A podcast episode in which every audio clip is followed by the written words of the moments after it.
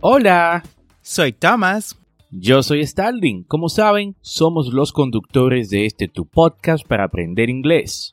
En esta ocasión queremos invitarte a nuestro audiocurso de inglés en Patreon.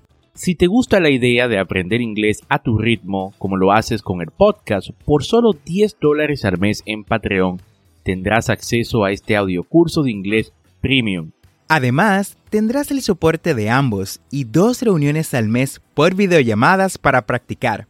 Esta es una forma que tenemos de apoyarte en tu proceso de aprendizaje y que tú también nos apoyes por igual. Ve ahora mismo a patreon.com diagonal Englishway RD y únete.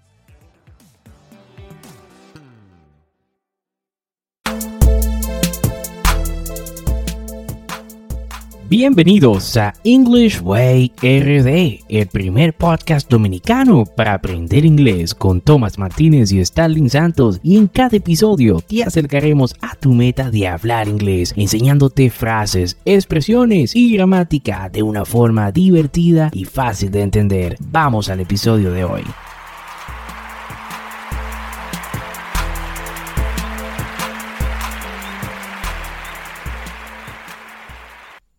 Hey Thomas, how are you doing? ¿Cómo te va?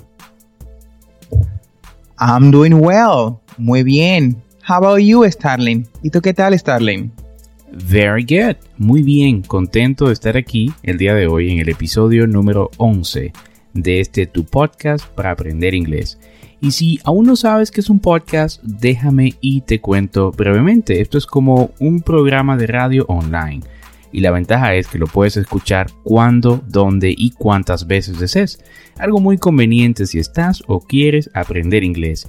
Y Tomás, cuéntame de qué va el episodio del día de hoy. Hoy estaremos conversando sobre algunos términos que aunque sencillos, los estudiantes tienden a confundir cuando están aprendiendo inglés. Estos son de, at, for, of, this y obviamente sus variantes. Efectivamente, Thomas, este es un tema que causa mucha confusión en las aulas, pues mientras vamos aprendiendo confundimos lo uno con lo otro y en algunos casos extremos se puede crear el mal hábito de utilizar una de estas palabras de forma incorrecta. Exacto, Starling. La primera de nuestras palabras es de. De. Se traduciría como los, la, las, el o lo. Este es un artículo definitivo, el cual es también el más usado en el idioma inglés. Por esto se cometen tantos errores al momento de utilizarlo. Utilizamos el artículo de delante de un sustantivo cuando creemos que el oyente o el lector, en caso de que estemos básicamente leyendo o escribiendo, sabe exactamente a qué nos referimos.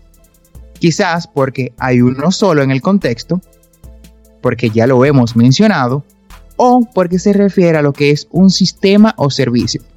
Por ejemplo, tenemos The moon is very bright tonight. The moon is very bright tonight. La luna está muy brillante esta noche. En este contexto, solamente tenemos una luna, por ahora no tenemos más. Otro ejemplo que tenemos sería, How long does it take on the train? How long does it take on the train? ¿Cuánto tiempo dura en el tren? ¿Cuánto tiempo dura en el tren? Aquí nos referimos a lo que es un sistema de transporte.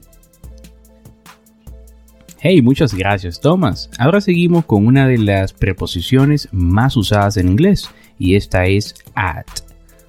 At, que se puede traducir como a o en. Esta preposición es usada frecuentemente para indicar un lugar o un tiempo específico. Por ejemplo, please meet me at the park at 3 o'clock tomorrow. Please meet me at the park at 3 o'clock tomorrow. Por favor, veme en el parque a las 3 en punto mañana.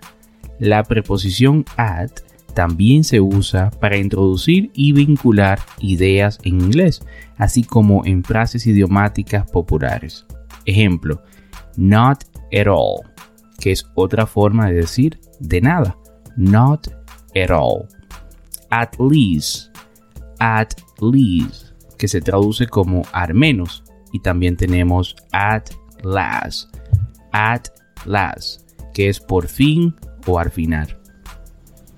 Continuando con las preposiciones, tenemos otra frecuentemente usada y es for. For.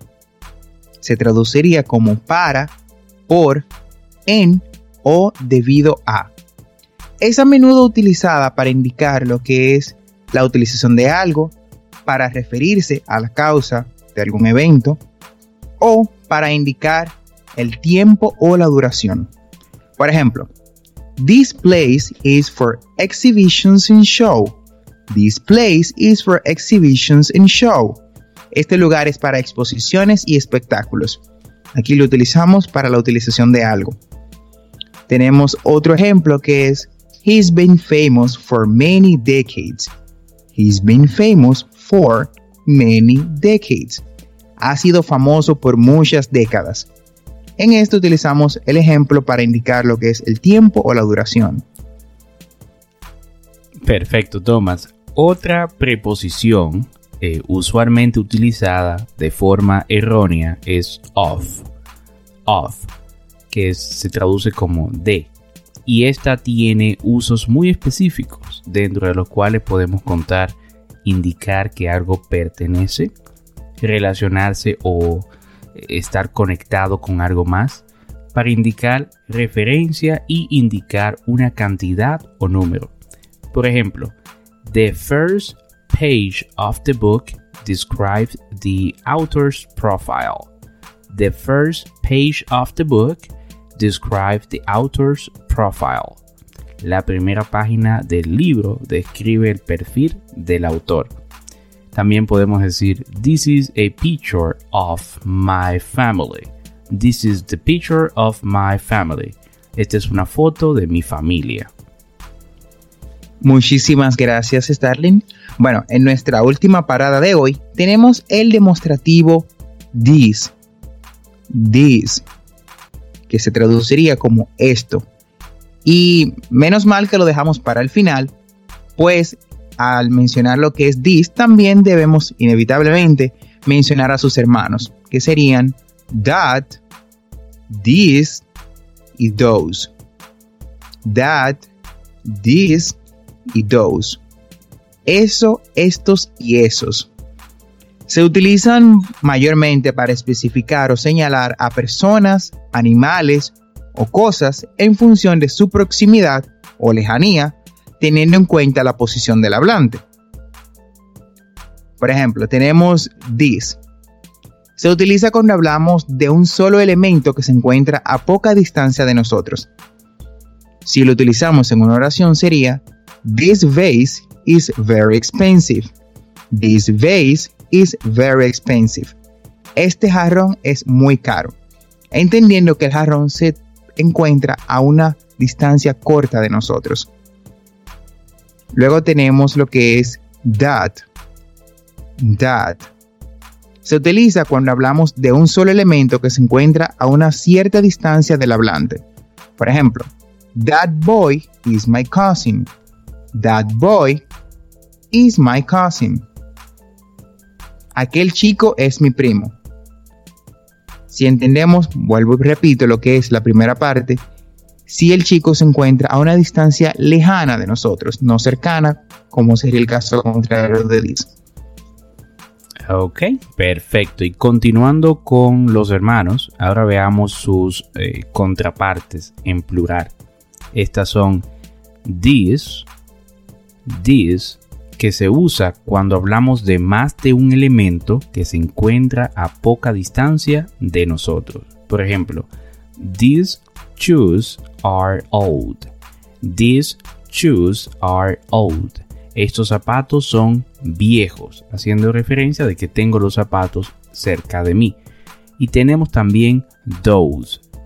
Those, que se usa cuando hablamos de más de un elemento que se encuentra a una cierta distancia del hablante. Por ejemplo, those toys are dirty. Those toys are dirty. Esos juguetes están sucios. Muy bien, Starling. Y con ese último llegamos al final de nuestra lista. como siempre hacemos, Starling, ¿qué tal si hacemos esto en una conversación? Si practicamos todo lo que vimos hoy en una pequeña conversación. Perfecto, me parece excelente, Thomas.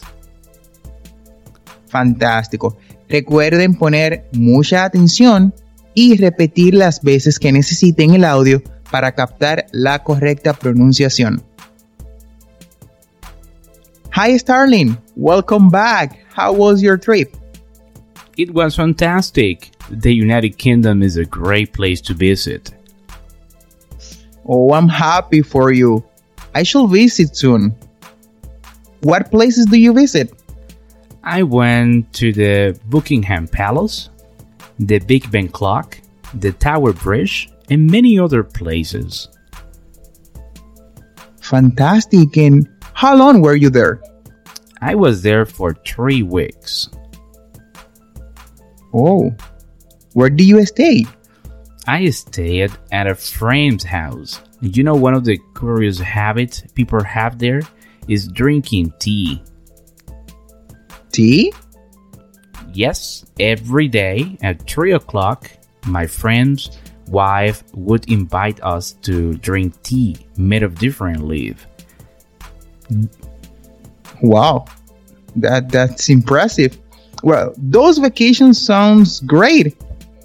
Yes, they were. Let's go together next time. Sure, we will. Bien, con esta conversación hemos llegado al final del episodio del día de hoy. Gracias por quedarte con nosotros. Recuerda que tenemos dos episodios semanales, lunes y miércoles. Y si te gusta lo que escuchas o conoces a alguien que quiera aprender inglés, comparte este podcast.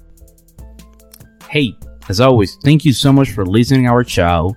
Muchas gracias por escuchar nuestro podcast. No olvides apretar el botón de suscribirse en tu reproductor de podcast favorito como Spotify, Google Podcasts, Castbox o cualquier otra aplicación de podcast.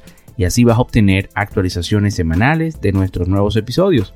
Y recuerda, Estamos aquí para ayudarte a hablar inglés, así que si deseas que te expliquemos algún tema de gramática o tienes algunas preguntas acerca de pronunciación en inglés, nos puedes dejar un mensaje de voz usando el link en la descripción de este episodio. Busque el link dejar mensaje de voz y sé parte de nuestro podcast. No olvides, como siempre, practicar. Lo puedes hacer con tus amigos, familia, hasta con el perro si deseas pero recuerda practicar. También ten en mente seguirnos en nuestras redes sociales de Instagram y Facebook como arroba EnglishWayRD para más divertido contenido. Bye bye. Hey, bye bye Thomas. See you next time. Bye Starling. See you next time.